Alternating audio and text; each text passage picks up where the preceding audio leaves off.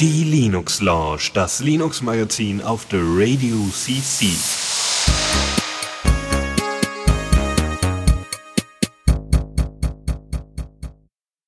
Herzlich willkommen zur Folge 245 der Linux Lounge an einem wunderschönen Sonntagnachmittag im Mai 2021. Äh, diesmal in altbekannter Setzung, Besetzung wieder, und zwar mit dem Dennis. Hm, schönen guten Tag. Und dem Chris. Ja, Hallöchen. Und ich bin der Michael. Ja, wir hatten jetzt zwei, diese zwei letzten Sendungen, da hatten wir äh, spannende Interviews mit äh, einmal einem Entwickler von Freenet und äh, zwei Entwicklern von Matrix Clients. Also es lohnt sich auf jeden Fall, die nochmal nachzuhören, wer sie noch nicht gehört hat. Ähm, aber natürlich in der Rest der ganzen Voss-Welt ist auch noch viel passiert und hat sich einiges angehäuft in den letzten zwei, zwei, drei, zwei oder drei Monate. Drei Monate ist das schon her, meine Güte. Ja, drei. Ja, also wenn ich so auf den Draft unserer Shownotes schaue, da, äh, da steht jetzt so einig, einiges Spannendes dabei. Ähm, wie schaut das denn so bei euch aus? Also Dennis, gab es für dich irgendwie so, was du sagst, ist eine wichtige Neuigkeit, die es in den letzten drei Monaten gab? Also mein Highlight ist tatsächlich, dass ich jetzt auf Pipewire umgestiegen äh, bin und da kann ich vielleicht ein, äh, zwei Sachen gleich noch zu erzählen. Und das andere ist, äh, dass ich, äh, wie ich ja an einigen Stellen mal erwähnt hatte, arbeite ich an so einem, äh, an, an S-Stubs, was so automatische Erkennung von Fragebögen-Tool ist, alles Open Source natürlich. Ähm, und da gibt es so was ähnliches, was aber ein bisschen anderen Fokus hat, äh, hat nämlich Plom. Da kann man nämlich mit Klausuren korrigieren, da kommen wir aber gleich zu. Oh, spannend. Cool. Wie sieht's bei dir aus, Chris? Äh, ja, also bei mir, äh, ich bin ja auch immer viel in der Zockerecke unterwegs und ich erzähle euch ja immer gerne Neuigkeiten aus dem äh, Gaming-Verse. Und ähm, da gibt es äh, bei Valoran mal wieder super viele Dinge, die in den letzten drei Monaten passiert sind. Das ist ja schon lange stabil und äh, jede Woche gibt es eigentlich was Neues, wie man bei This Week in Valoran, deren Entwicklerblog auch äh, nachlesen kann. Und äh, ja, da werde ich euch mal ein paar Neuerungen vorstellen und ähm, euch mal erzählen, wie ich die so beim Ausprobieren wahrgenommen habe. Ah, cool. Ich sehe auch schon in der Zockerecke, da steht ganz häufig dein Name, Chris, während bei mir in der News-Ecke viel passiert. Aber ich würde sagen, wollen wir mal am besten direkt anfangen. Und zwar mit. Genau, mit Teddy 1.9. Das ist ein Dokumentenmanagement-Tool. Äh, natürlich äh, webbasiert. Ihr könnt damit Dokumente oder auch andere Dateien entsprechend taggen, kommentieren oder Workflows einrichten, könnt Metadaten ergänzen und es ist natürlich zum kollaborativen Arbeiten gedacht, natürlich äh, nicht so stark äh, in dem Kontext so gemeinschaftlich an einem Dokument arbeiten, sondern es geht eher um das Ordnen oder das Bearbeiten, also Sachen, die bereits schon äh, entweder vielleicht mal ausgedruckt werden müssen, dann wieder eingescannt werden müssen oder so, also dass man noch unterschiedliche Versionen hat. Das ist eher was für, also würde ich jetzt behaupten, eher was für eine sehr, sehr kleine ähm, äh, kleine Firmen oder wirklich so, so, weiß nicht, so fünf Mann, Mann äh, äh, Vorhaben, die, oder fünf Personen, so, äh, fünf Personen Vorhaben, die, ähm, äh, wo alle nicht so wahnsinnig krass tech-savvy sind, ja, wo man aber eben äh, Dokumente hin und her schieben muss. Ja, also jemand hat eine Excel-Tabelle und die muss nochmal überarbeitet werden und nochmal kontrolliert werden und so weiter. Und dann muss er zum Chef so ungefähr und das, also, ne, oder der, äh, der Klient äh, beziehungsweise der Kunde muss sich das nochmal angucken. Das hat, hat etwas. Ach so, ja, wir haben, stimmt, wir müssen ja noch, danke. Den ja, Jingle. Genau. Neues aus dem Repo. Genau, Ja. das Sehr wir. gut. Guck mal, ja, warum nicht mitten, nicht mitten in dem Beitrag?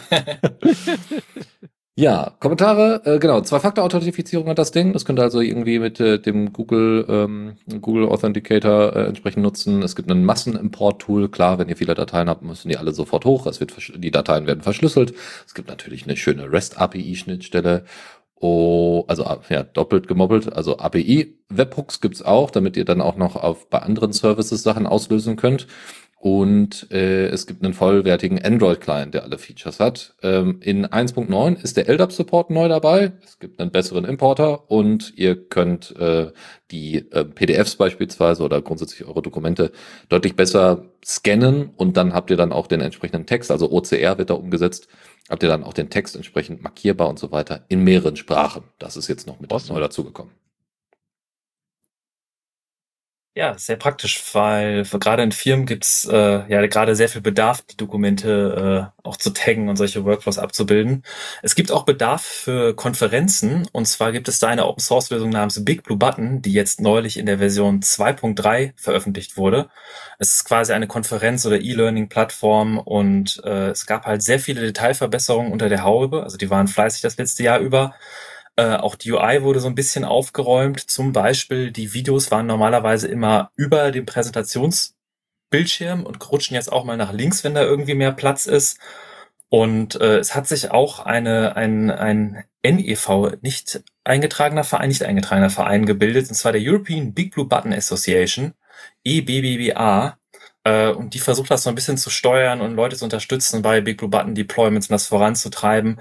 Und auch im Rahmen dessen gibt es mittlerweile eine äh, sehr ausführliche Ansible-Rolle, also es ist zu automatischem Deployment. Äh, das weiß ich jetzt, weil zum Beispiel aus der Foss AG, der David, der hat da auch mit dran gearbeitet, hat die so ein bisschen vorgestellt, die einem hilft, das quasi aufzusetzen. Und äh, da ist auf jeden Fall ein Blick wert. Auch die Ansible-Rolle habe ich in unseren Show Notes verlinkt. Ja, cool. BBB äh, benutzen wir auch bei der Foster AG zum Beispiel ziemlich viel, wie du, wie du ja schon hast anklingen lassen, beteiligen sich ja auch manche unsere Mitglieder daran. Aber ähm, was ich noch erwähnen wollte, ist äh, vor allen Dingen bei Big Blue Button und Jitsi und anderen Projekten, die jetzt, sage ich jetzt mal, im Rahmen der Corona-Pandemie viel Aufmerksamkeit bekommen haben, ähm, kann ich mir vorstellen, ist das auch wahrscheinlich eine der, der ähm, stressbehaftetsten äh, Open Source Projekte, wo viele Anfragen kommen, wo viele Leute irgendwas wollen oder sich beschweren oder und ich glaube, dass zum Beispiel die Gründung der EBBBA auch eine Folge davon ist, dass man versucht, auch irgendwie ein, eine Instanz zu bilden, die zum Beispiel mit öffn die öffentlich auftritt, die in der Lage ist, so etwas zu bündeln und vielleicht auch Leute dann noch besser zu unterstützen, als es die Entwickler innerhalb eines GitHub-Issues vielleicht dann leisten können. Ähm, denn sie wollen sich ja auch neben der, dem Community Support sicherlich auch auf, naja, das Entwickeln der eigentlichen Software konzentrieren. Ähm, und äh, da bin ich mal sehr gespannt, wie sich der dieser bisher noch nicht eingetragene Verein äh, ausbilden wird später.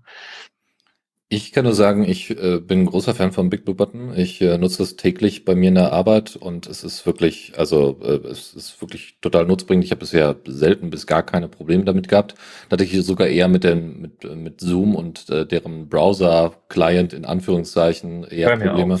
Genau. Ähm, auch Jitsi, muss ich sagen, ist da nicht mehr so äh, bei mir persönlich im Fokus, weil es fehlen mir einfach dann Features. Ne? Ich will halt zwischendurch noch Kommentare machen und nicht nur chatten.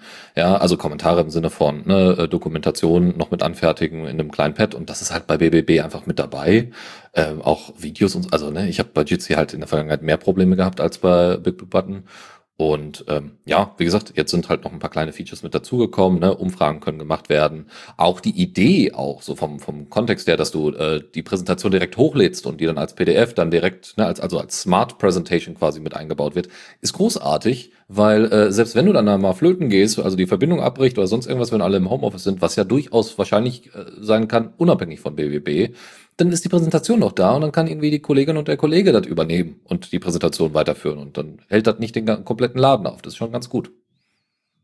Ich jetzt sagen muss, Jitsi hat sich in letzter Zeit auch weiterentwickelt, ist deutlich besser geworden. Aber ich stimme dir zu, Big Blue Button hat tatsächlich so ein paar Alleinstellungsmerkmale wie mit dieser Präsentation, die man direkt hochladen kann, was schon echt äh, nicht schlecht ist. Also ich benutze auch sehr gerne BBB. Ja, ich glaube, da sind wir uns alle einig. Naja, ähm, ich habe auch was mitgebracht. Ich äh, habe auch wenigstens ein Thema für Neues aus dem Repo und zwar Vicuña 0.17.0 wurde jetzt released ähm, vor einigen Tagen. Ähm, das ist eine self-hostable Notizen-App mit äh, also vollständig von Backend bis Frontend äh, alles äh, bereits in einem Guss. Ähm, ist also jetzt nicht in, äh, direkt integriert in irgendwelche anderen self-hostable Lösungen, hat dafür aber eine ganze Menge Features. Dazu äh, ähm, die hauptsächlich bei den genannten sind eben halt, es ist kollaborativ, also man kann gleichzeitig äh, Sachen editieren. Das funktioniert auch seamless miteinander. Man kann Teams innerhalb dieser Software bilden. Ähm, es gibt Subnotes, also man kann Notizen an Notizen hängen oder an Tasks, ähm, für die es auch Reminder gibt, die man sich einstellen kann, die man dann per E-Mail oder als Notification bekommt. Das wiederum ist übrigens ein neues Feature, das jetzt mit dieser Version 017 rausbekommen ist. Und es gibt auch die Möglichkeit, das Ganze in Kanban-Boards zu organisieren, wenn man das möchte. Also die hat schon relativ viele Features. Ähm, was neben den Notifications noch neu dazu gekommen ist, sind äh, passwortgesicherte Shares. Also man hat schon vorher die Möglichkeit gehabt, einzelne Notizen oder äh, Boards zum Beispiel zu scheren via Link. Ähm, die waren aber nie abgesichert. Jetzt kann man auch eine Passportsicherung da reinpacken und ähm, so dafür sorgen, dass äh, nur berechtigte Personen auch auf die Information zugreifen können. Und wie anfänglich in den äh, Anmoderationen schon erwähnt, gab es auch sehr viele Updates bei dem Projekt Pipewire. Und zwar ist Pipewire eine Alternative zu Pulse Audio, welches so quasi die, die Linux Sound Server Infrastruktur äh, äh, darstellt. Bis jetzt die, äh, die, die meist verbreitetste ist Pulse Audio. Und Pipewire entwickelt sich gerade rasch weiter. Was sicherlich auch daran liegt, dass das jetzt in Fedora 34 ist, glaube ich, die aktuelle Version, ähm, der Default Sound Server ist. Und äh, ich glaube, bei dem neuen, äh, bei dem letzten Mal Neues aus dem Repo, da zu dem Zeitpunkt habe ich geguckt, da waren wir noch über 0321 oder 0322 als Versionsnummer. Jetzt letzte Woche gab es den diesen 0327. Also man sieht, da wird gibt's ständig neue Updates, neue Releases und äh, sie haben halt, äh, handeln halt sehr viele Bug äh, äh, Reports. Es werden sehr viele Kleinigkeiten verbessert, die Interoperabilität mit Jack zum Beispiel, Bluetooth-Verbesserungen und auch solche Features, die halt wirklich das Alleinstellungsmerkmal zu Pulse Audio äh, gegenüber Pulse Audio sind, dass man seine Bluetooth-Sources als Input-Source wählen kann und was anderes als Output-Source, dass man quasi sein Handy per Bluetooth verbindet und als Mikrofon verwendet, während man eine andere Ausgabequelle verwendet. Ähm, und ebenfalls bei Bluetooth gibt's ja verschiedene Audioprofile, so äh, Headset, Low Quality und High Fidelity Profile und so. Und bei Pulse Audio, das, das Headset-Profil hatte immer eine sehr starke Kompression, die irgendwie nicht sehr gut klang. Und es gibt durchaus die Möglichkeit, diese Kompression, diese LDAC oder so heißt das, zu, zu verändern, also andere Parameter zu wählen. Und das wird jetzt in Pipewire auch gerade eingebaut und äh, ist da halt featuretechnisch Pulse Audio doch schon an einigen Stellen überlegen. Ganz obendrein kümmert sich Pipewire auch noch um das Routing von Video-Devices und zum Beispiel Screen Capturing unter Wayland ist äh, erst vernünftig möglich dank Pipewire. Ähm, und das ist halt diese, dieses Audio-Video vereint und das ist wirklich ein Projekt, welches ich denke demnächst äh, bald auch Pulse Audio durchaus verdrängen wird. Zu Recht. Und ich hörte auch, der Dennis hat da sicherlich schon einiges an Erfahrung mit. Ich glaube, du nutzt sogar gerade Pipewire, kann das sein? So ist es, genau. Ich habe das äh, jetzt Anfang der Woche, glaube ich, mal an, äh, bin ich das mal angegangen und habe das mal ausprobiert. Ähm, es ist, also ich war, also ich hatte ein paar Probleme, ähm, weil ich schon Pipewire irgendwann mal in der Vergangenheit, wo es noch nicht funktioniert hatte, äh, installiert hatte. Ähm, und dementsprechend hatte ich noch alte Configs. Das heißt, solltet ihr das auch mal irgendwann mal ausprobiert haben oder euch nicht mehr dran erinnern können, dann äh, auf jeden Fall die Pack, also unter Arch zumindest die Pack New Sachen mal äh, entsprechend reinwerfen, dann funktioniert's. Und zudem äh, gehörte auch noch dazu, dass äh, bestimmte Services nicht automatisch nach der Installation gestartet worden sind. Ähm, das konnte man sehr schnell beheben unter Systemd natürlich und äh, seitdem rennt das Ding. Und wenn man das jetzt mal so sagen darf, diese Linux Lounge wird herzlich gestreamt von Pipewire on top of Jack äh, mit allem drum und dran und tatsächlich hat jetzt auf einmal so die die die Pulse Audio Bridge, die ich früher verwendet habe für Jack für IDJC, was unser Tool ist, mit dem wir hier streamen, ähm, viele Features nicht gehabt. Also ich kann jetzt wirklich jedes einzelne Audio Device mit jedem anderen einzelnen Audio Device äh, connecten. Ja, das andere, was natürlich auch ganz toll ist, ich bin ja großer Wayland-Fan, weil ne, Norm hat es schon lange irgendwie als Standard äh, etabliert. Ich musste aber immer für eben Big Blue Button Screen Sharing, musste ich dann immer wieder zurück auf äh, Xorg für die Arbeit. Nicht so geil. Aber seitdem, wie gesagt, jetzt Pipewire da ist, funktioniert das. Es gibt nur eine Kleinigkeit, die ein bisschen nervt. Und das ist, dass ähm, man tatsächlich zwischendurch, zumindest ich habe ja oft Kopfhörer an, dass ähm, man äh, ein Knacken hört tatsächlich, äh, wenn Sachen angehen. Und deswegen, naja. Das ist fast vergessen zu sagen, äh, dass das jetzt zwischendurch erwähnt. Äh, Pipewire hat auch ein Pulse-Audio-Modul, welches die Pulse-Audio-API äh, anbietet. Das heißt, idealerweise, wenn man zu Pipewire wechselt, kann man alle seine Tools äh, weiterhin verwenden. Auch unser Streaming-Setup hier funktioniert weiterhin über die Pulse-Schnittstelle und idealerweise funktioniert das alles genauso weiter wie vorher. Genau, und das hat mich sehr überrascht, dass das so unproblematisch bisher funktioniert hat. Also es gibt jetzt halt, eigentlich hat es Vorteile. Es ist jetzt an einigen Stellen ein bisschen aufwendiger, aber das liegt nicht an Pipewire, sondern es liegt einfach daran, dass halt so ein gewisses Setup einfach aufwendiger ist. Und wenn man einen Rechner hat, der eigentlich äh, grundsätzlich immer fest eingestellt ist mit allem drum und dran, ist das natürlich immer einfacher. Aber dadurch, dass ich jetzt mehr Auswahlmöglichkeiten habe, schöne Sache. Also es ist wirklich toll. Ich kann es nur empfehlen, das mal selber auszuprobieren. Ich war überrascht, dass es so wenig Probleme gab, muss ich ganz ehrlich sagen.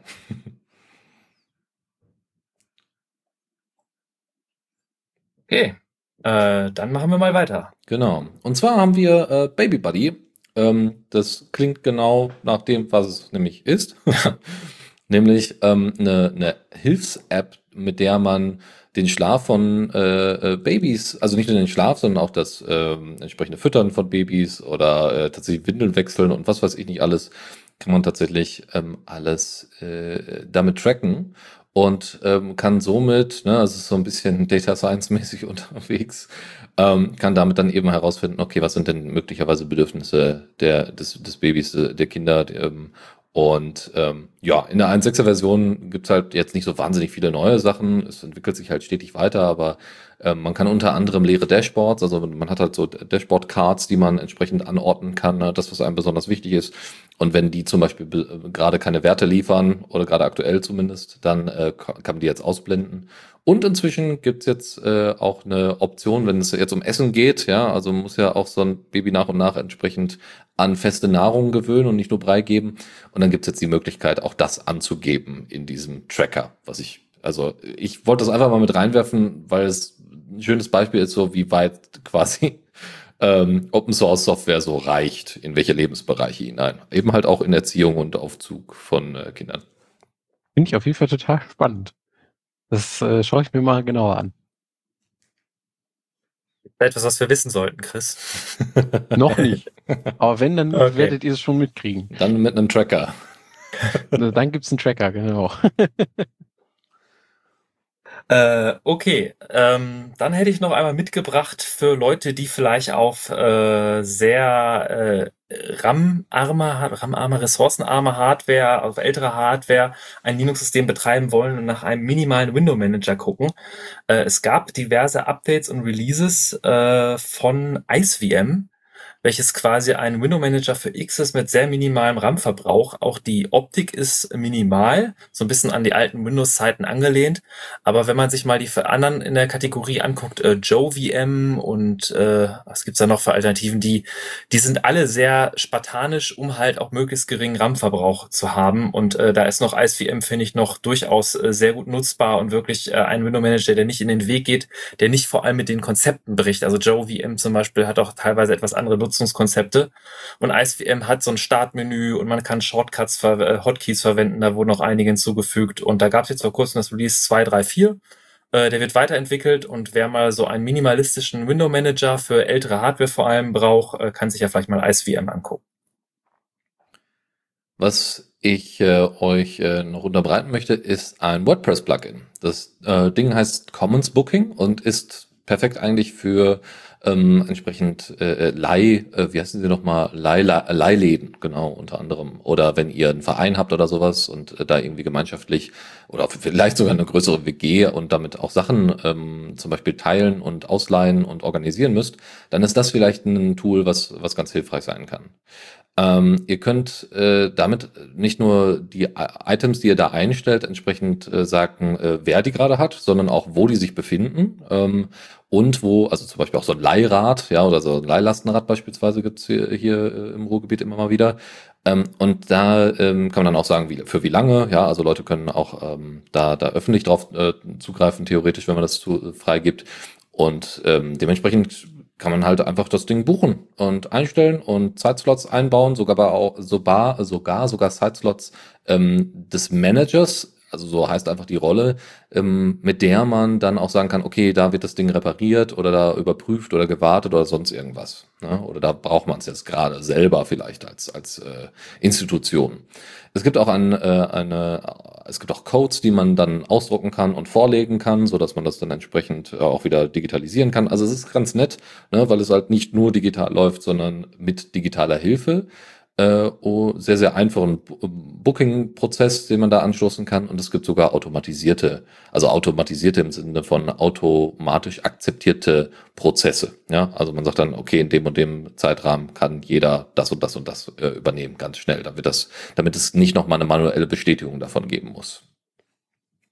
Das finde ich auch eine ganz spannende Sache, weil ich habe ähm, tatsächlich Kontakt mit äh, über ein paar über ein paar Ecken ähm, über Freunde mit ähm, Leuten, die in äh, bis vor einiger Zeit noch in einer ähm, christlichen Kommune in Nordirland gearbeitet haben tatsächlich. Und äh, die hatten tatsächlich mal rumgefragt in ihren Peer Groups und da habe ich das auch mitbekommen, dass sie nach so nach einer Software suchen, mit der sie zum Beispiel ähm, äh, Ridesharing machen können, weil sie haben irgendwie in dieser Kommune zwei, drei Fahrzeuge die sie miteinander teilen wollen und ähm, hatten bisher halt immer, müssten das irgendwie über eine, über eine Zettelliste machen und da musste man dann immer zu einem bestimmten Gebäude laufen und das ist nicht für alle Mitglieder der Kommune möglich, ähm, so ohne weiteres. Und da musste man dann ähm, da musste man dann sich irgendwie immer behelfen. Und die hatten aber zum Beispiel überall die Möglichkeit, äh, in, ins Internet zu gehen. Und da hatten sie sich gefragt, ob man da nicht irgendwas online machen könnte. Und äh, bis dato kannte ich noch keine Möglichkeit, das mal so out of the box zu machen. Commons Booking klingt genau so ziemlich nach dem, was sie brauchen. Ja, das Besondere ist auch, dass es ab der Version 2.0 und jetzt sind wir ja bei Version 2.4, was eine Stelle ist, also bisschen ein paar Point Releases gibt es, aber 2.4 ist die Stable-Version, ähm, ab 2.0 nochmal einen kompletten Rewrite gab ähm, und äh, dementsprechend äh, jetzt auch stabil und ja, also auch schon lange ausprobiert worden ist und dann nochmal neu gemacht worden ist. Ist doch toll. Ja, auf jeden Fall. Und zu guter Letzt für diese Kategorie habe ich nochmal drei kleine Themen mitgebracht. Ähm, der eine oder andere, der uns schon eine Weile zuhört, weiß ja, dass ich ja eine äh, komische Neigung dazu habe, irgendwie äh, Kompressionslibraries und Kompressionsthemen und Bildkompression ist ja eins meiner Favorites und deswegen habe ich da drei kleine News mitgebracht. Äh, und zwar einmal der äh, äh CPU-Softwarebasierte Decoder für AV1, dem neuen Videoformat von, von der VLC, von der Videolan Organization David, äh, gab es auch neue Releases, äh, 080, 081, äh, das letzte jetzt am 21. Februar und äh, Support für den Apple ARM Apple ARM M1 Prozessor, also dass auch da äh, äh, der nativ äh, unterstützt wird und äh, gewisse Hardware-Instruktionen verwendet, um schneller zu sein, auch generell auf ARM Verbesserungen und äh, quasi quer durch die Bank auch auf x86 gab es Verschnellerungen, also bei der ARM-Seite zum Beispiel äh, 10% haben die in der Benchmarks gemessen für schnelleres Dekodieren von äh, Videos, AV1-Videos. Des Weiteren gab es ein größeres Release von ZLib NG, und zwar in der Version 2. Das ist ein Drop-in-Replacement für ZLib. Und zwar ZLib ist eine Kompressionslibrary, auch wenn ihr die selber noch nie verwendet habt. Ihr habt sie garantiert schon genutzt, weil teilweise viele Linux-Distributionen standardmäßig äh, darüber ihre Packages und den Kernel komprimieren, dekomprimieren. Es wird halt an sehr, sehr vielen Stellen genutzt. Und ähm, ZLib ist aber sehr konservativ, ist schon ein Projekt, was lange entwickelt wird und diese sind da etwas vorsichtiger mit Änderungen, während ZLib NG ein Fork ist, der auch ein bisschen mutiger mal Änderungen reinnimmt und vor allem Optimierungen. Und äh, die haben das so weit getrieben, dass die jetzt in der Version 2.0 in einigen Benchmarks zwei bis viermal so schnell wie ZLib oder gzip bei der Kompression sind und immerhin noch zweimal so schnell wie bei der Dekompression. Ähm, zum Beispiel das äh, Release äh, 2.0 war äh, Mitte März und aktuell gibt es sogar schon ein paar Bugfix-Releases, sehe ich gerade, 2.0.3. Ähm, es wird aber gleichzeitig auch auf Sicherheit geachtet. Also es gibt auch Fuzzing und statische Analyse und es ist auf jeden Fall ein Projekt, welches, wenn man ZLib verwendet in seinem Projekt, durchaus mal interessant ist, mal als Alternative anzuschauen. Äh, jetzt erinnert ihr euch, jetzt hatte ich schon ein paar Mal erzählt von einer noch anderen Kompressionslibrary, nämlich Z-Standard. Und äh, wenn man jetzt sagt, okay, ZLib NG ist schon zwei bis viermal so schnell wie ZLib oder so, hat, ist denn, ist denn Z-Standard immer noch so der coole Scheiß, den man haben will und irgendwie äh, so toll, wie ich das, wie ich immer davon schwärme. Äh, und das Gute ist, also ich bin darauf gekommen, weil ZLib NG quasi jetzt von der Geschwindigkeit her auch das, was Z-Standard hatte, durchaus in einigen Fällen vergleichbar war und sich diese Vorteile von Z-Standard durchaus dahinschmolzen. Äh, aber die Jungs hinter Z-Standard sind, haben natürlich auch nicht gepennt es gab auch neue Releases. Nämlich gab es vor zwei Tagen das Release 1.5.0 von Z-Standard und mein, ich bin wieder hellauf begeistert davon, weil die haben teilweise einen internen Algorithmen, einen Matching-Algorithmus äh, gearbeitet und bei der Kompression jetzt teilweise äh, 25 Prozent schneller bis teilweise 140 Prozent schneller, vor allem in den mittleren Kompressionsstufen. Also eine massive Beschleunigung. Und die haben auch die Caches optimiert, dass falls das System ganz stark ausgelastet ist, äh, kann Set-Standard sogar, haben die teilweise bis zu dreimal so hohe Performance gemessen beim Komprimieren und auch beim Dekomprimieren fünf bis zwanzig Prozent teilweise schneller und äh, also Z-Standard ist immer noch, wenn man ein neues Projekt anfängt und da eine Kompressionslibrary sucht, würde ich sagen, Z-Standard ist immer noch die eierlegende Wollmilchsau, die äh, da wirklich, äh, ich bin total begeistert davon. Ähm, ja, als 5.0 wurde vor kurzem released. Newsflash.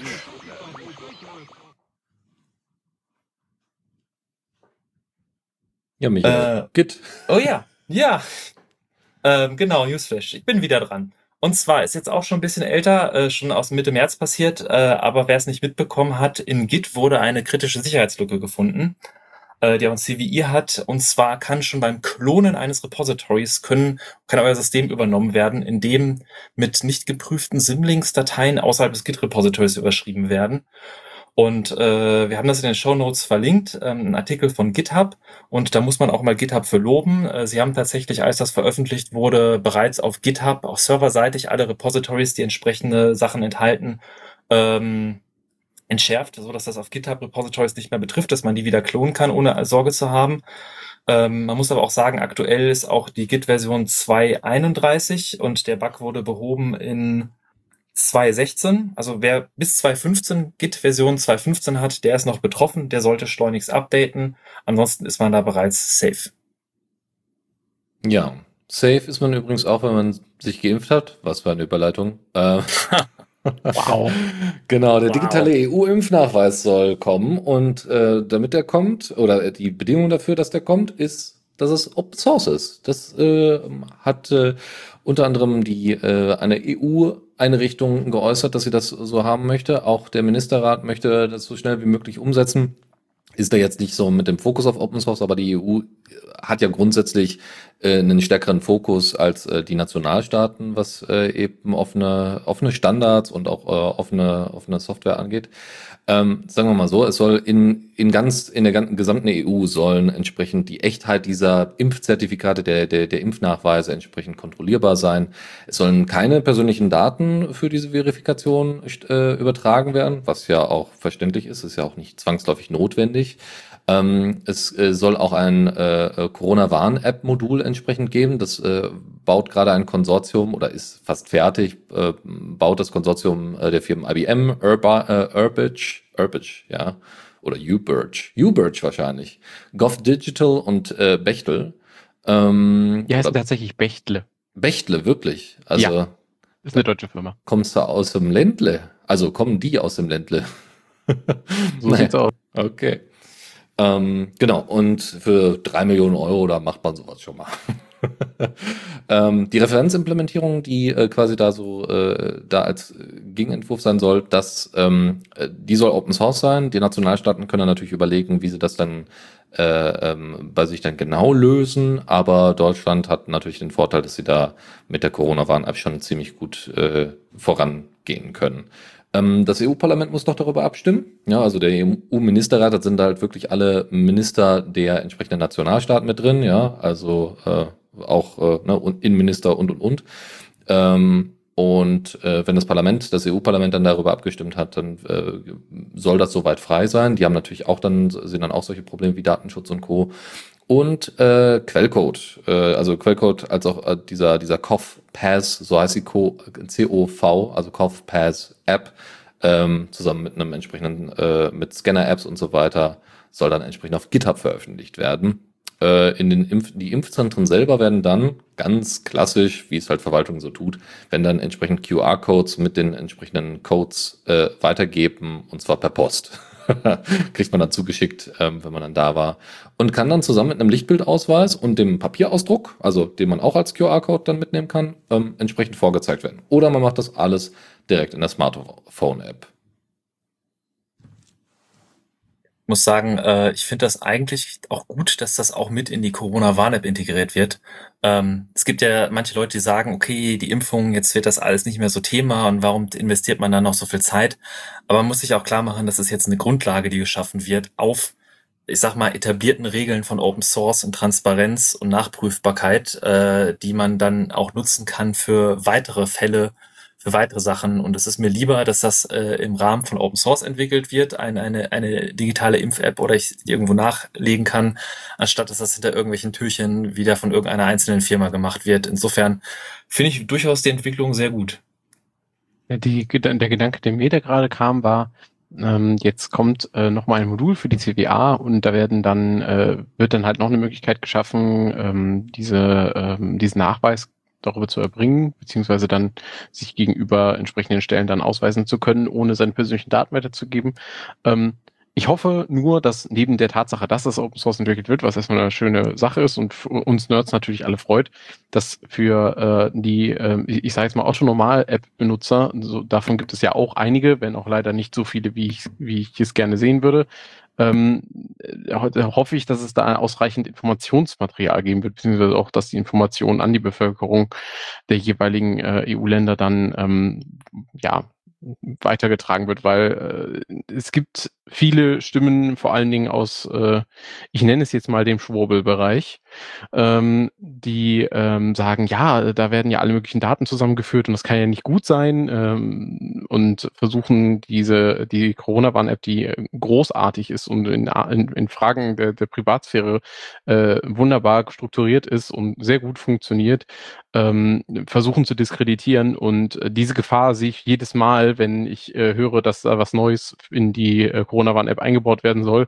dass das den Ganzen wieder zu untergibt und äh, dem, so bin ich überzeugt, kann man eigentlich nur mit Informationskampagnen ja entgegenkommen, äh, um zu verhindern, dass äh, ja die äh, Angst im wahrsten Sinne des Wortes, man kennt es im Englischen wie auch im Deutschen, äh, nicht weiter um sich greift. Desinformation online ist teilweise wirklich schlimm. Äh, da gebe ich dir recht. Es reicht, du musst ja noch niemanden was von was anderem überzeugen. Es reicht schon, wenn du Leute verunsicherst. Aber du jetzt sagtest so ein paar Informationen dazu. Also auch gerade beim Impfen gibt's äh, Infoblätter auf, auf der Seite des RKIs, PDFs zum Runterladen, die tatsächlich in recht anschaulichen Grafiken äh, viele Sachen erklären. Und äh, ja, absolut. Ich kann, ich kann mich da Chris nur anschließen. Also äh, äh die Corona-Warn-App ist wirklich, wirklich vernünftig gemacht und äh, installiert sie euch, nutzt sie. Äh, sie tut nicht weh. Kein bisschen. Okay. Hoffen wir mal, dass das schnell geht mit dem Impfen. Jojo. Dann mache ich mal mit dem nächsten Thema weiter. Jetzt wieder äh, sind wir in der Softwarewelt. Und zwar ist der ein oder andere vielleicht von euch ein Admin, der selber Server betreibt. Und ähm, wir hatten das ja schon bei Big Blue Button oben erwähnt. Äh, eine Möglichkeit, so eine Serverkonfiguration und, und Softwareinstallation zu automatisieren, ist Ansible. Und bei Ansible gab es jetzt ein paar größere Neuigkeiten. Und zwar hat äh, Red Hat das ummodelliert nach, äh, hat das quasi aufgesplittet in äh, sogenannte Collections. Das heißt, diese internen Module sind jetzt in Collections und was jetzt irgendwie früher File hieß, ist jetzt irgendwie ansible.builtin.file. Und was Authorized Key hieß, jetzt irgendwie ansible.posix.authorized Keys und so weiter. Und diese Collections sind quasi getrennt von dem Kern von Ansible verwaltet. Und der Kern von Ansible heißt jetzt Ansible Core. Die Standardmodule, Standard Collections sind in Ansible Base und dann gibt es zum Beispiel auch die Community Collections und weitere, die man sich online runterladen kann. Ähm, man muss sich keine Sorgen machen, dass einem die Ansible Playbooks alle um die Ohren fliegen. Sie haben sich sehr viel Mühe gegeben für die Rückwärtskompatibilität und auch mit dem aktuellen Ansible laufen noch die alten Playbooks. Ähm, aber falls ihr irgendwie Ansible nutzt, um eure Server zu verwalten und ihr habt da Updates durch euren Distro-Manager, müsst ihr mal gucken, wie die aufgesplittet sind oder aufgeteilt sind, äh, dass ihr da nicht irgendwie zu einem unerwarteten Zeitpunkt äh, mit Probleme kommt. Könnt ihr euch vielleicht jetzt schon mal beschäftigen. Ähm, ich hatte auch den Artikel dazu mal in den Show Notes verlinkt. Ja, ich äh, benutze äh, Ansible ja auch on a daily basis, äh, genauso wie du, Michael. Und äh, mhm. ich bin ähm, sehr zufrieden damit, wie sie diese Modularisierung durchgeführt haben. Also ja, das ist ein bisschen blöd, dass jetzt diese Namen jetzt ein bisschen komplexer werden. Du kannst halt nicht mehr einfach nur den Namen des jeweiligen äh, Moduls nennen, das du nutzen möchtest, sondern musst halt quasi den Pfad dorthin nennen. Der Vorteil ist, man kann sich eben ziemlich genau aussuchen, aus welchen Paketierungen, also welchen großen Sammlungen man äh, Module nutzen will und woher nicht. Und äh, ich glaube, dass es äh, aufgrund der Tatsache, dass sich da ja immer mehr mehr neue von der Community geschriebene äh, Module eben halt einfinden, dass das auf Dauer den Überblick ja, wahren lässt und äh, ich glaube, dass das Ansible damit auch nochmal ein ganzes Stück benutzbarer werden wird. Mir ist das, glaube ich, beim Kollegen, der nutzt NixOS, äh, aufgefallen. Da hatten schon relativ früh die Pakete rumorganisiert, dass dann Ansible Ansible Core ist. Und wenn man da nicht das passende, ich Basic, krieg's nicht mehr ganz zusammen. Aber wenn ich das passende Paket installiert hatte, hat der Kollege plötzlich ein Playbook, was bei mir funktionierte, bei ihm nicht mehr funktionierte. Ähm, deswegen ist es vielleicht ganz gut, wie gesagt, wenn man sich jetzt drum kümmert, als wenn dann irgendwann die Kompatibilität langsam dahin schwindet und man dann davor steht und seine Server nicht mehr konfigurieren kann. Schreckliches Szenario. zu einem anderen Thema. Äh, wir hatten auch den Apple M1 Prozessor erwähnt schon ein paar Mal heute. Ähm, das ist die neue ARM-Hardware von Apple, die tatsächlich sehr potent ist und wirklich äh, Apple da durchaus einiges aufmischt am Markt mit. Ähm, was schade ist, Apple ist weiterhin Apple. Und zwar ist die äh, GPU in dem ARM1 M1 Prozessor äh, nicht sehr Open Source freundlich. Äh, und die Entwicklerin äh, Alyssa äh, die entwickelt normalerweise an Panfrost, das ist so ein ARM-GPU-Treiber bei Collabora, äh, hat sich den Prozessor mal ein bisschen genauer angeguckt und hat in einem äh, Blog, hat in einem Blog beschrieben, äh, was es da für Hardware-Funktionen gibt und wie es aussieht. Und äh, unter anderem ist sehr viel Support von Hardware-Funktionen, die man braucht, um gewisse OpenGL und Vulkan-Sachen zu implementieren, einfach nicht vorhanden. Also man sieht der Hardware an, dass sich da Apple sehr auf ihre eigene Schnittstelle Metal quasi, äh, ist das Metal bei ich glaube, das ist Metal bei Apple, ja. äh, fokussiert hat. Und ähm, da ist halt, das ist zwar schön für Apple-Nutzer, aber es ist halt schade, dass das halt für die Open Source äh, Implementierung von Vulkan OpenGL auf der auf der äh, GPU machen das durchaus schwieriger. Es gibt durchaus Leute, die, die sagen, dass sie schon darum herum arbeiten. Es wird sicherlich auch Implementierungen geben, aber es ist halt ein bisschen schade zu sehen, dass Apple hier äh, äh, quasi wieder ihren eigenen, ihr eigenes Zeug macht. Und ähm, ja, Apple halt. Genau. Ähm, wo wir aber jetzt schon bei Vulkan und Videobeschleunigung sind, es gibt auch was Neues aus der Vulkan-Welt. Und zwar hatte die Kronos Group äh, die Vulkan Video Extensions veröffentlicht. Und zwar ist das etwas schon im Gespräch seit 2018, aber jetzt mit der Spezifikationsversion 1.275 das sind die ersten Teile in die Spec aufgenommen worden. Und zwar ist es eine Vulkan-basierte API für Videobeschleunigung. Und wer unter Linux sich schon mit Videobeschleunigung beschäftigt hat, der weiß, es gibt ja irgendwie VA-API und VDPAU und irgendwie verschiedene äh, APIs und die sind alle irgendwie nicht immer ganz kompatibel, je nachdem, welche GPU man hat. Und jetzt ist die Frage, brauchen wir noch eine API? Und der Witz ist da, dass die Vulkan API quasi nur die API, die Spezifikation dafür ist und keine Implementierung vorgibt und die Hersteller der Treiber quasi selber die Implementierung vorgeben können und bereits auch Leute angekündigt haben, dass sie zum Beispiel einen libva-Wrapper äh, basteln wollen für diese API. Und die Hoffnung ist, dass man jetzt eine API hat, die quasi erlaubt, eine einheitliche Schnittstelle mit der Anwendung Videobeschleunigung äh, holen können, unabhängig vom Hardware-Vendor, vom GPU-Vendor unten drunter und äh, dass das äh, noch einfacher funktioniert out of the box unter Linux. Das würde mich freuen. Und als letztes Thema aus den News haben wir noch Rust im Linux-Kernel. Und zwar Rust ist eine relativ neue Programmiersprache, die, die sehr viele Fans hat und immer beliebter wird, weil die doch einige inhärente Probleme, was die äh, Sicherheit von äh, C angeht und C++, äh, da einige Konzepte etabliert, die wirklich äh, da helfen und, und Code sicherer und besser machen. Und es gibt einige Leute, die wollen Rust im Linux-Kernel haben. Es ist natürlich schwierig bei einem Projekt, was schon so viele Jahre alt ist und sehr starke Infrastruktur hat, die auf C und C++ äh, fokussiert ist, eine andere Programmiersprache einzuführen. Aber Linus Torwart selbst äh, hat gesagt, dass er das durchaus interessant und spannend findet.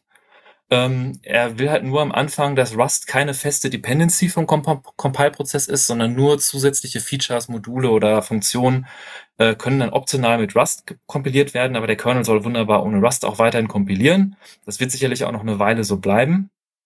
Ähm, einige Leute, die ja nicht so begeistert von sind, äh, bringen an, dass zum Beispiel Rust äh, basiert auf LLVM als Compiler und LLVM unterstützt nicht so viele Architekturen. Also die gängigsten x86 ARM, MIPS werden alle unterstützt, aber es gibt halt auch viele andere Architekturen, noch ältere Architekturen und teilweise werden sie von LLMV unterstützt, aber nicht offiziell, also sind dann irgendwelche von anderen Leuten gewartete Projekte und halt so obskure Sachen, äh, auf denen der Linux-Kernel durchaus läuft. Also Letztens hat jemand den Linux-Kernel auf ein Nintendo 64 geportet, tatsächlich. ähm, das, da, da verliert man so ein bisschen Hardware-Kompatibilität. Und jetzt ist die Frage, wie sehr braucht man solche obskuren und alten Architekturen? Aber gleichzeitig, ähm, sage ich mal, teilweise sind die, sind die architekturspezifischen Sachen sehr isoliert davon und tun dem Kernel nicht weh. Und teilweise helfen sie sogar auch noch andere Subsysteme zu, zu, zu nutzen und Fehler zu finden. Also es wäre schon schade, aber ähm, Mal sehen, wie sich das entwickelt und ich finde es auf jeden Fall spannend, dass wir bald Rust eventuell im Linux-Kernel haben. Es ist sowieso eine Frage, die ich jetzt mal vielleicht an, an Dennis, Chris, euch oder an unsere Zuschauer. Also wir, wir haben ja auch eine Kommentarsektion auf unserer Linux-Launch-Seite. Vielleicht hättet ihr da Lust, das mal da irgendwie da drunter zu schreiben. Äh, Gerade was so beim Linux-Kernel sich alles entwickelt, so Linux-Kernel-News. Äh, findet ihr das spannend? Findet ihr das interessant? So dass wir, ähm, ich könnte mir vorstellen, dass wir vielleicht sogar eine eigene Kategorie dafür aufmachen oder zumindest äh, ich zumindest dann immer einen Beitrag dazu mache, der so ein paar neue Funktionen von neuen Kernel-Releases erzählt, so ein paar interner äh, oder ihr sagt eher, ja, so spezifisch muss es nicht sein. Schreibt es doch mal ruhig uns als Feedback, würden wir uns drüber freuen. Genau, Feedback könnt ihr uns zuschicken per Twitter äh, als Menschen. Ihr könnt uns natürlich per Mastodon erreichen auf socialtechnikens.org, glaube ich, oder de? de, glaube ich. Ähm, da findet ihr uns und ansonsten findet ihr uns, äh, könnt ihr uns natürlich auch einfach einen Kommentar entsprechend entweder auf dem WordPress-Blog oder bei uns im Podcast-Portal oder die gute alte E-Mail verwenden. Das äh, sind all diese Möglichkeiten, genau. wir würden uns da freuen. Alles klar. Zockerecke.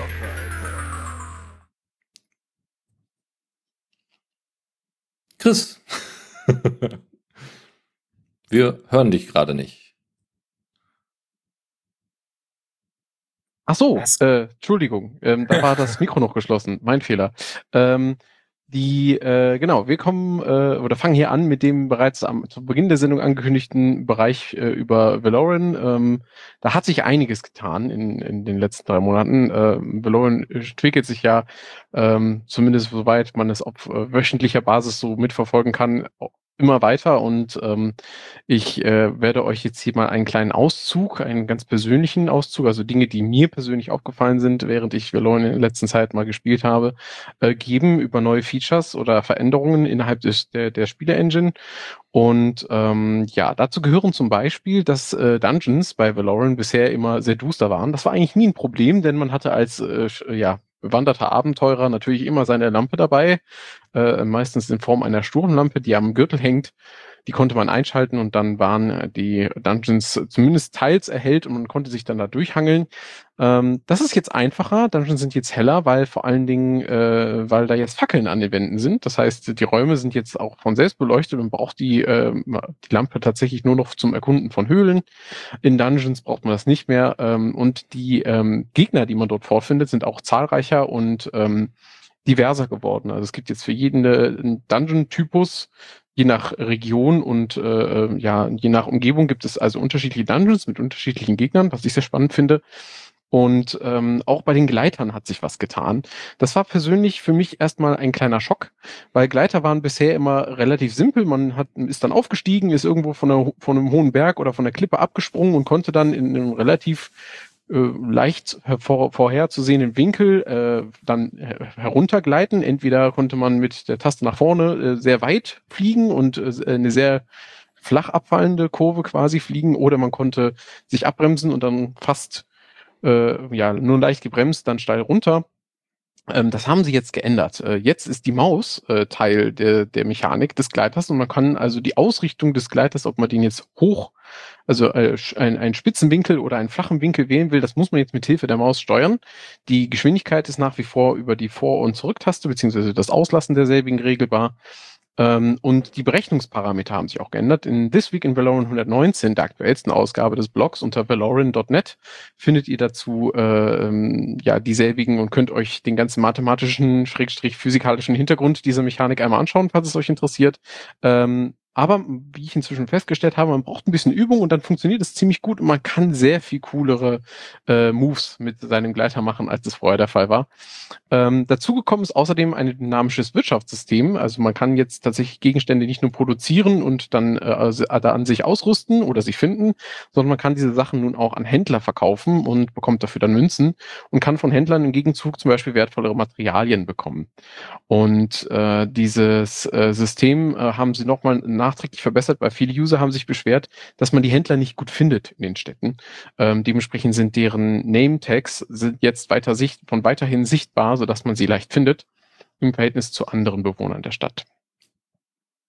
Ähm, des Weiteren äh, hat es eine Überarbeitung im Skillsystem gegeben.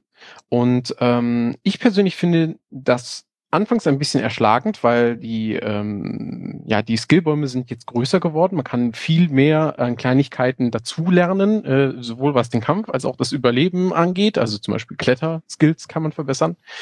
Und ähm, da findet sich zum Beispiel auch, finde ich, äh, eine äh, oder mein Take davon ist eigentlich, dass das Progressing sehr viel besser ist. Valorant ist ja nach eigenen Angaben ein Rollenspiel und genau das haben sie, finde ich, mit dem Skilltree auch umgesetzt. Man muss jetzt tatsächlich ähm, sich von schwachen äh, Gegnern zu den stärkeren hocharbeiten und das dauert auch eine Weile und es ist herausfordernd und ich finde, das haben sie relativ gut gebalanced zu dem aktuellen ähm, Stand äh, der der Features und äh, der Schwierigkeit der Gegner und man man kann sich da äh, sehr, jetzt sehr viele Stunden mit dem Progressing des eigenen Charakters beschäftigen. Ähm, des Weiteren wurden in dem aktuellen äh, This Week in Valorant neue Spezies zum Spielen angekündigt. Ähm, es gab relativ lange äh, nur, äh, nur in Anführungsstrichen, ich glaube, sechs oder sieben Spezies zur Auswahl. Jetzt sollen weitere dazukommen, nämlich ähm, unter anderem eine Vogelspezies, und die Untoten, die bereits spielbar sind, sollen ein neues Visual Overhaul bekommen. Die sind momentan noch ein bisschen ja, cute, würde ich sagen. Also sehr, sehr süß gemacht und die sollen jetzt ein bisschen, ein kleines bisschen düsterer werden, aber nach wie vor erkennbar sein als Untote. Und ähm, ja, wenn ich aus diesen ganzen Änderungen, die ich euch jetzt vorgestellt habe, ein Fazit ziehen müsste, dann würde ich sagen, also Valorant war schon immer lang, schon, war schon lange Zeit äh, spielbar und stabil und sie ähm, machen wirklich großartige Arbeit und die neuesten Features, die jetzt dazugekommen sind, äh, lassen erahnen, dass Valorant immer mehr zu einem vollwertigen Massively Multiplayer Online Rollenspiel wird. Also ich habe die große Erwartung, dass äh, da noch einiges kommen wird, aber es ist jetzt schon wirklich wunderschön gemacht und äh, sehr zu empfehlen. Dann habe ich äh, euch noch eine andere Kleinigkeit mitgebracht, ähm, und zwar ähm, einen Aufruf auf Reddit äh, durch begeisterte User, die das Spiel Speed Dreams spielen. Das ist ein Open Source Racing Simulator, der mal von Torx geforkt wurde, falls das jemandem von euch was sagt. Basiert hauptsächlich auf der Programmiersprache C++ ja. und sie benutzen noch CMake. Ähm, und die suchen dringend Entwickler. Ähm, denn das Spiel ist zwar jetzt gerade spielbar und es funktioniert auch halbwegs gut und hat bereits eine Vielzahl an spielbaren Tracks und Fahrzeugen. Aber sie brauchen ganz dringend äh, Leute, die ähm, einige noch ausstehende Änderungen zu Ende bringen. Ähm, und äh, ja, dementsprechend gab es dann auf äh, Reddit einen Aufruf von begeisterten Usern, die unter der Erlaubnis der bisherigen äh, Entwickler-Community dort für ähm, ja, weitere neue Contributor geworben haben. Das finde ich spannend, dass sich da auch eine, eine Firma hinter gegründet hat. Äh, also Torx ist mir durchaus noch ein Begriff. Das ist ja schon seit, äh, glaube ich, sehr, sehr vielen Jahren, äh, schon über zehn Jahre alt oder so. Und ähm, finde ich auf jeden Fall cool. Dann hat uns der Dennis noch ein Spiel mitgebracht, wenn ich das richtig im Kopf habe. Weil du gerade so süß gesagt hattest, äh, ne? die, sü die süßen Untoten. Jetzt die süßen mal, Untoten bei Valorant, genau. Jetzt habe ich quasi ein Zuckergussspiel hier für euch. Juhu. Das, das, Spiel nennt sich Haven Park, ist gerade noch in der Entwicklung und wird am 5. August diesen Jahres veröffentlicht werden, aber man kann sich da schon mal einige Sachen zu angucken. Und bei itch.io gibt es, glaube ich, schon so erste, erste Demo-Versionen, die man sich anschauen kann. Ähm, die Storyline ist folgende. Man ist ein kleines Küken, das in einem Park, also das ist natürlich eine Fabel quasi, also man, man spielt, ein, äh, spielt eine Welt, die mehr von, von äh, Tieren besiedelt ist. Und äh, das, in, das auf so einem, so mit ja, nicht ganz isometrische Ansicht, also von, von oben quasi äh, äh betrachtet wird und dann äh, entsprechend in einem Park herumläuft. Dem, äh, das ist nämlich der Park, dem dessen Oma dann mal gehört hatte und man muss sich um diesen Park kümmern. Ja, dass der wieder schön wird, dass äh, die Leute, die dort äh, campen wollen, da auch irgendwie ähm, gerne bleiben wollen, dass der sauber bleibt und all solche Geschichten, Kleinigkeiten, aber das hat auch mehr Story-driven tatsächlich an einigen Stellen. Es gibt auch äh, Tage- und Nachtzyklen und so weiter und insgesamt sind so zwei bis vier Stunden Gameplay angepeilt. Ja. Äh, man kann irgendwie über 30 Camper da treffen und irgendwie sich die einzelnen Stories da anhören. Es erinnert mich persönlich, muss ich zugeben, doch stark so von, von der Idee her an Animal Crossing. Ähm, ich wollte gerade sagen, ja. So, und äh, ja, wie gesagt, am 5. August äh, könnt ihr da mal einen Blick reinwerfen. Ansonsten einfach mal das Video schauen. Das ist auch sehr, sehr niedlich, muss man sagen. Da kenne ich direkt ein paar Leute, denen ich das empfehlen will. Meine Freundin ist großer Animal Crossing-Fan. Mal gucken, vielleicht kann ich sie ja einfixen. Ja, das werde ich mir auf jeden Fall auch mal anschauen.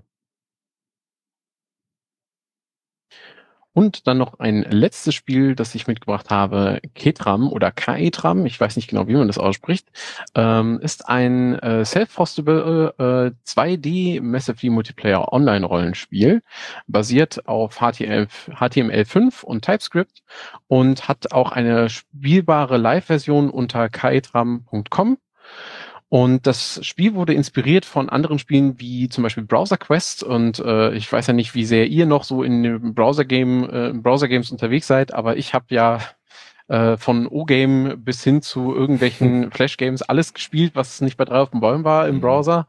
Ähm, und äh, ja, so etwas, äh, tatsächlich so ein MMORPG, äh, habe ich tatsächlich bisher noch nie irgendwie in einem Browser gespielt. Das finde ich spannend, das auf jeden Fall mal auszuprobieren. Ähm, was besonders ist, finde ich, an der Entwicklung ist, dass sie ähm, wohl schon einiges an Gameplay drin haben, aber noch äh, die Roadmap tatsächlich noch relativ lang ist, die man in der README findet. Also da scheint noch einiges äh, in Planung zu sein. Ähm, vor allen Dingen an der Story wird wohl noch viel getan. Ähm, und was ich technisch interessant finde, ist, dass sie sogenannte Hub-Server haben.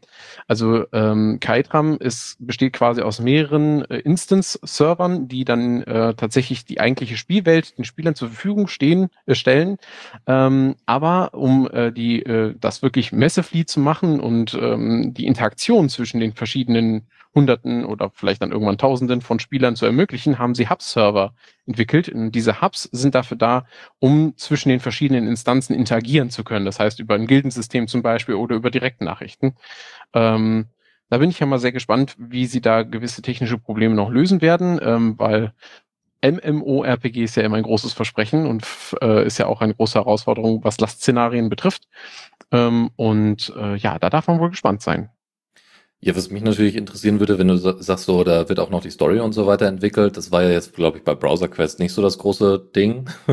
also das war, ne, erstmal zu zeigen, dass es geht und äh, ne, ähm, gerade wenn es diese Verteilung der Spieler auf mehrere Server gibt, ähm, ob man dann entsprechend auch Story-Elemente selber ergänzen kann auf seinem Server. Das wäre natürlich hochspannend.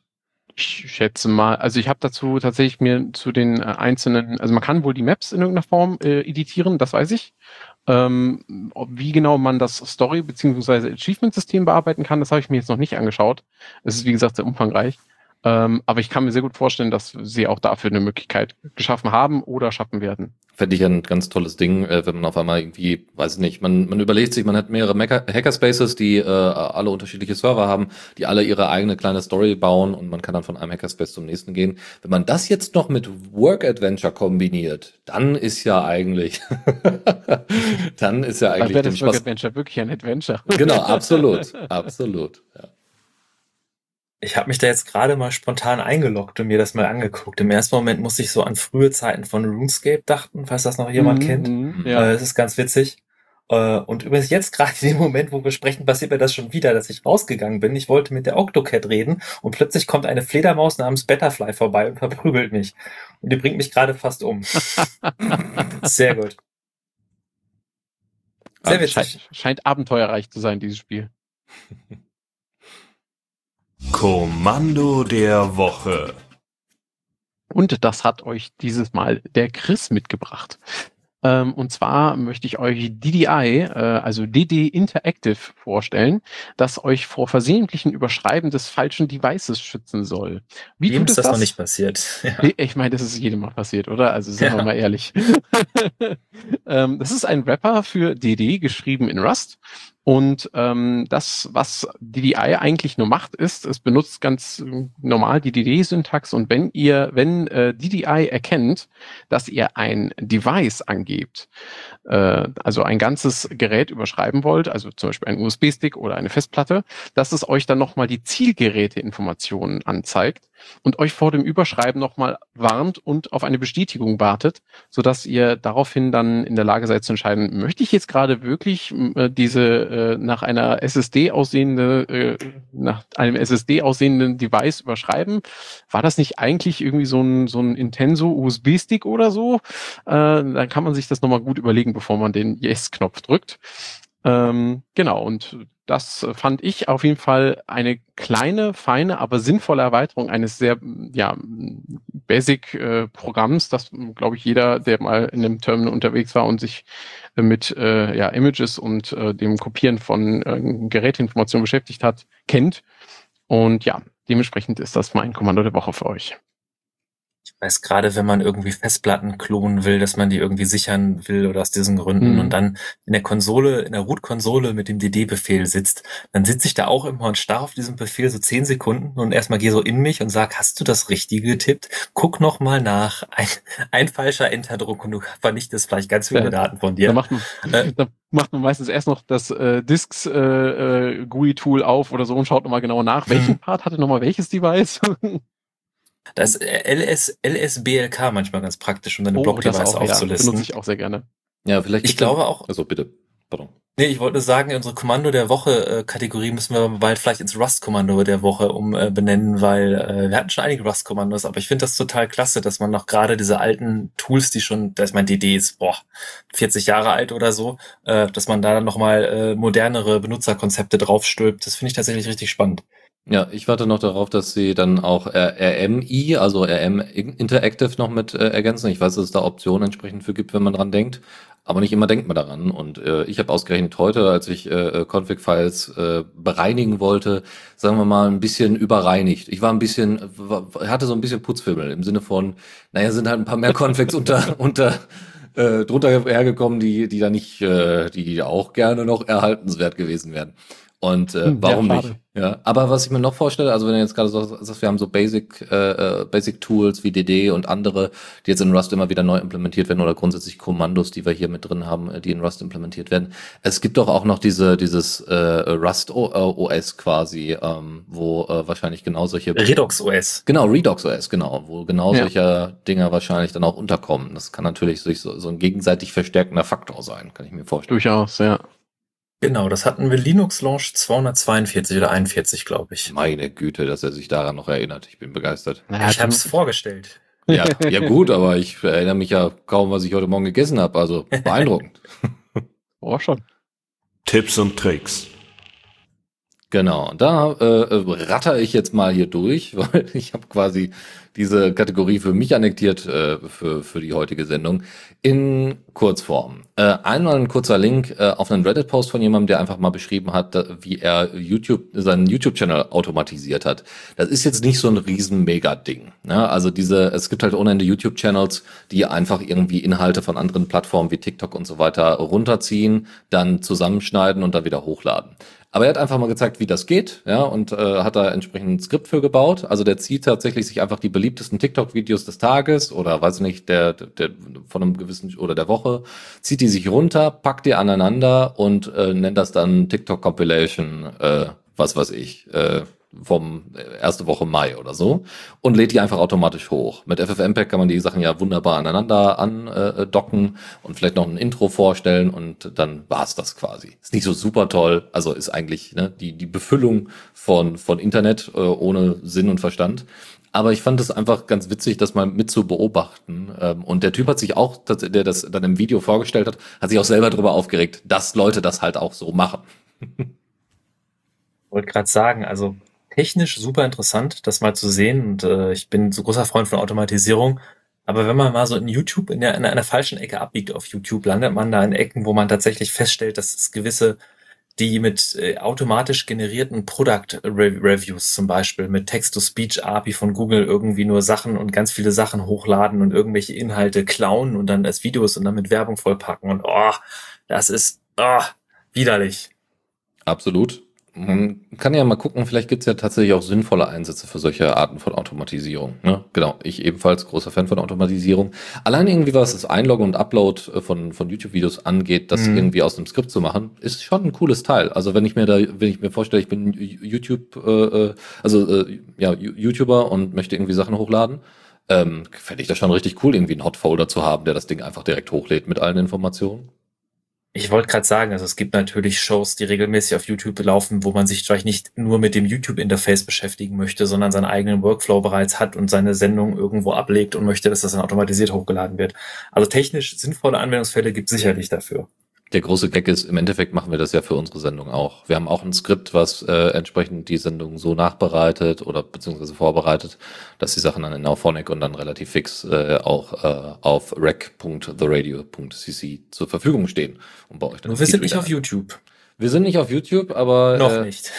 Ja, ja, genau. Ich, ich, mir, mir schwant schon Böses, genau. äh, nur ein kurzer Hinweis ist äh, noch, äh, also wir werfen ja auch immer mal wieder so ein paar Links rein. Ähm, ein Link, das ist nämlich äh, das besagte Problem, was ich heute hatte mit den Config-Files. Das ist nämlich der eingefrorene VS-Code, äh, der, den man unter, der unter Arch äh, stattfindet, weil ähm, da muss nämlich eine bestimmte ähm, ein Environment-Variable gesetzt werden.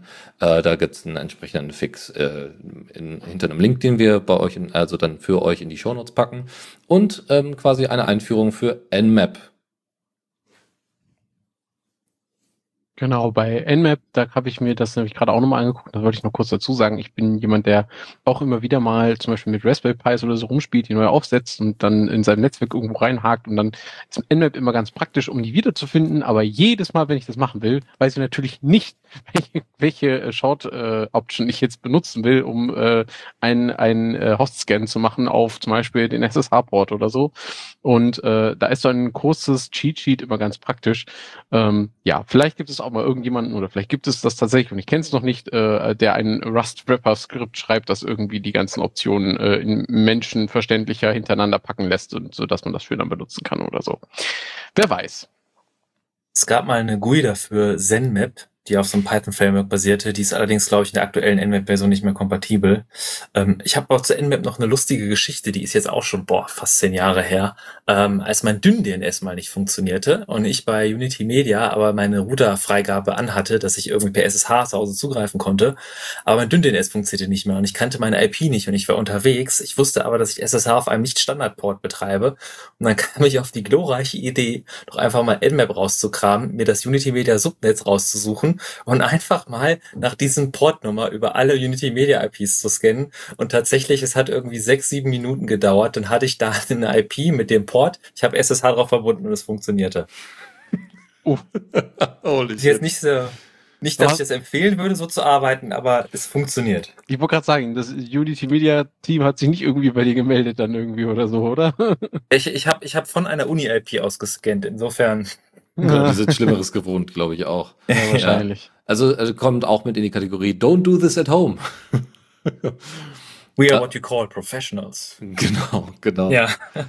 Eine, wenn ihr Gnome Shell Nutzer seid äh, oder Nutzerin seid, dann ähm, gibt es dafür eine schöne Erweiterung, seitdem Gnome 40 raus ist, ähm, ist es nämlich so, dass äh, ihr ja den kompletten Bildschirm quasi so ein bisschen absondert. Also ne, ihr habt den, den, äh, ihr habt jetzt nicht mehr rechts außen eure Arbeitsflächen, sondern die Arbeitsflächen werden dann sichtbar, wenn ihr auf die Super-Taste drückt.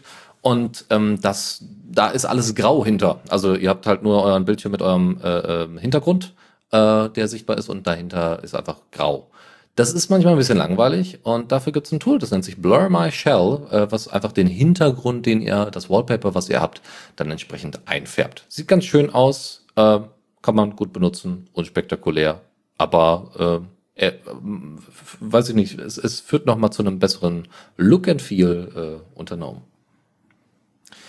Eine andere Sache, die auch wieder stark in den Bereich Automatisierung hineinreicht und äh, äh, interessante, interessante Idee vor allem von der Usability her, ist TabFS. TabFS ist eine Browser-Extension, die ihr in Firefox und Chrome und so weiter installieren könnt, äh, womit ihr einzelne, also womit ihr die kompletten Tabs in eurem, in eurem Browser entsprechend live in, als Dateien anlegen lassen könnt, mit so ein paar Metadaten. Oh mein Gott.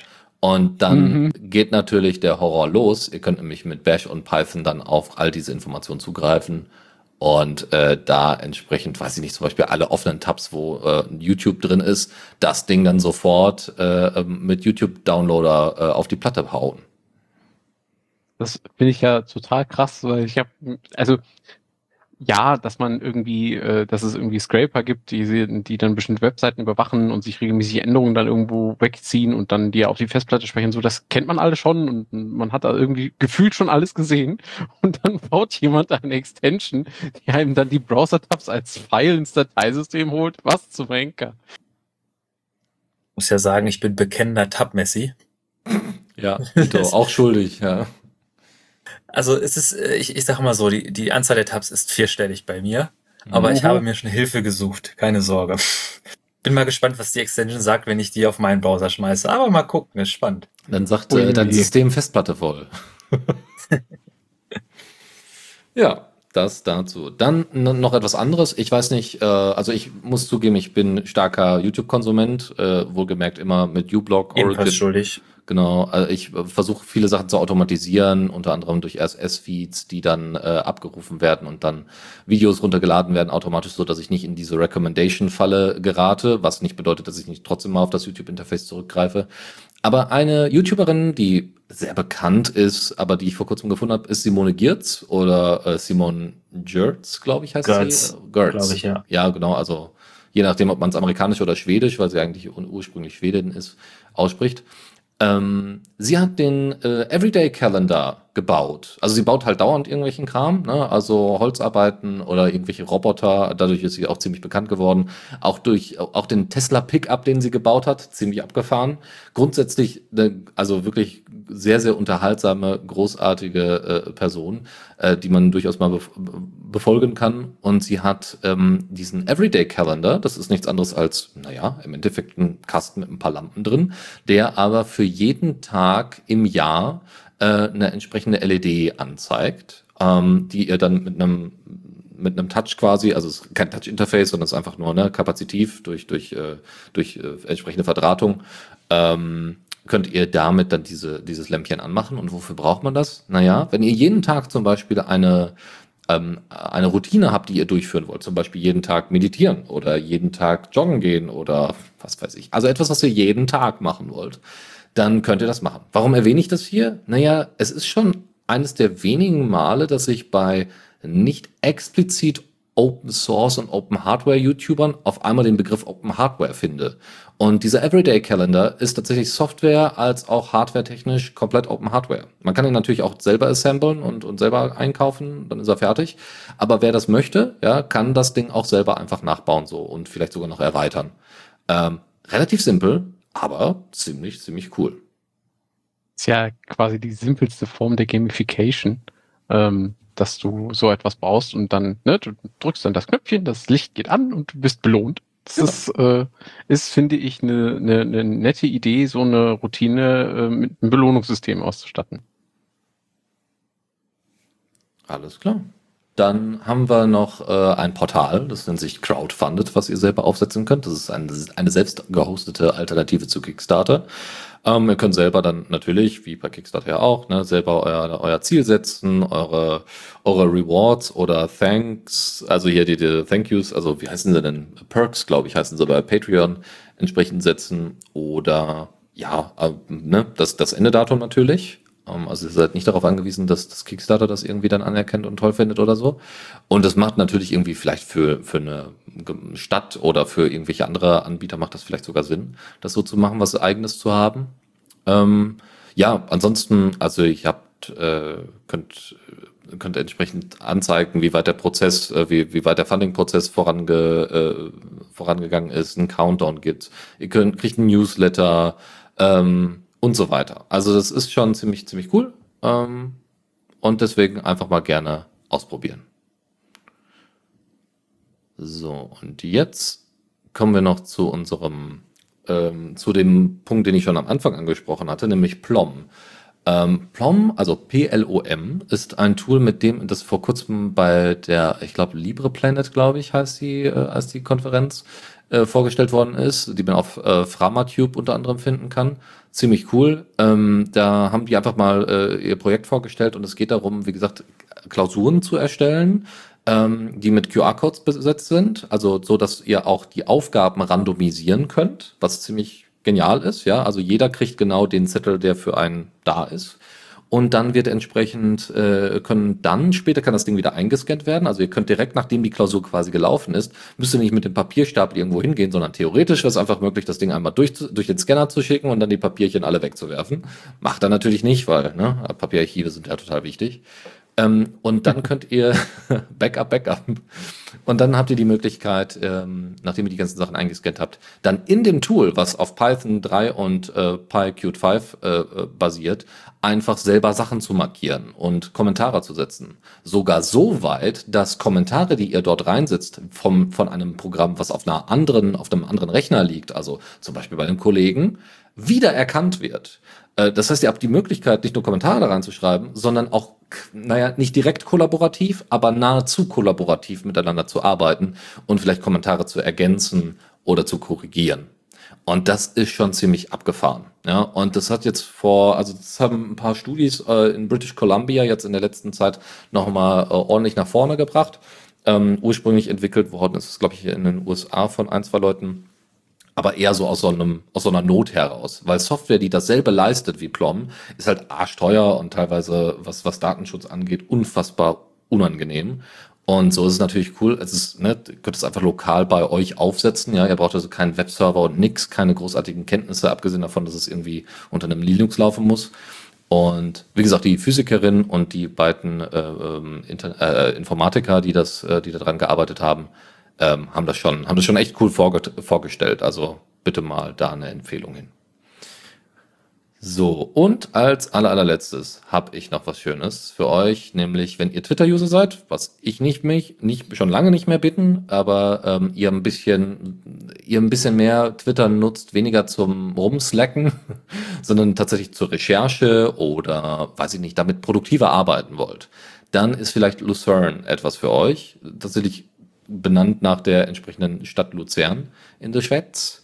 Ähm, dieses Interface, also das ist ein Interface für Twitter, ähm, in dem ihr äh, so Twitter-Suchen mit einem entsprechenden Filter umsetzen könnt. Also so ein bisschen wie TweetDeck, wie man sich das früher mal vorgestellt hat. Das kann man ja auch in, in Mastodon, ist es ja auch möglich, nach bestimmten Sachen zu suchen und sich die dann einfach anzuzeigen. Aber ihr habt noch viel mehr Möglichkeiten, bestimmte Filter zu setzen. Also nicht, wenn Trump mal wieder was tweetet, so ungefähr, theoretisch, wenn er jetzt noch einen Account hätte, äh, ne, all solche Sachen zu ergänzen, das wäre alles möglich ähm, und könnt dann nach, äh, nach äh, sogar Medientyp suchen. Das heißt, wenn, weiß ich nicht, die Associated Press mal ein Bild veröffentlicht, dann wird das äh, nur euch angezeigt und nicht alles Mögliche von denen. Oder äh, ihr könnt euch mal Konversationen zu einem gewissen Topic äh, genauer angucken.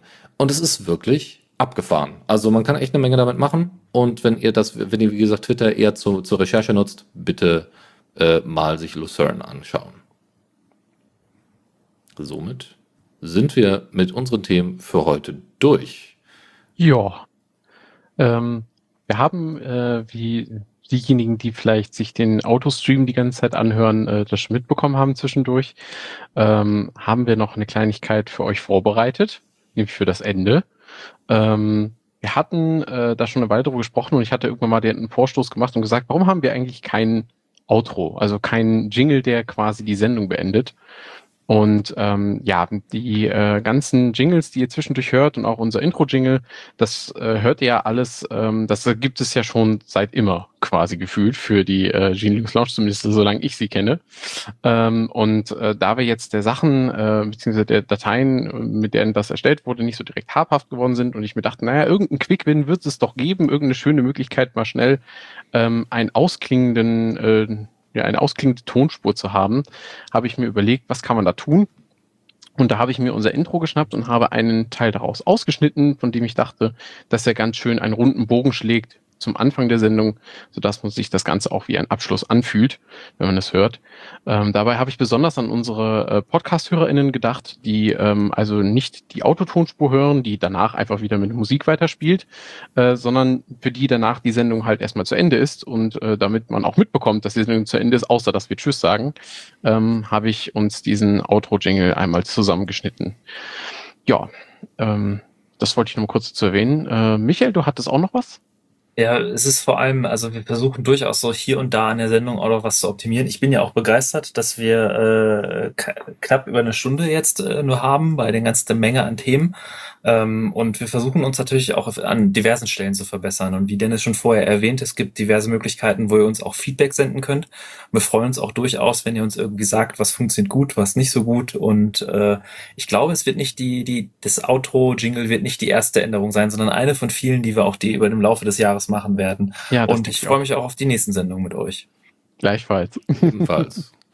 Was für ein Schlusswort. Da bleibt mir nichts mehr, äh, nicht mehr viel hinzuzufügen. Ähm, wir wünschen euch alle eine schöne, gute Woche und ähm, hören uns dann hoffentlich äh, ja, spätestens nächsten Monat, also dann im Juni wieder, äh, wenn äh, wir wieder ein ganzes Arsenal an Themen zusammengefasst haben. Wie gesagt, wenn ihr welche habt, Kommentar at the Radio CC per Mail. Ansonsten Mastodon und Twitter haben wir natürlich. und äh, in die Kommentarsektion. Da ist sicherlich noch Platz. Somit bis demnächst. Tschüss. Tschüss.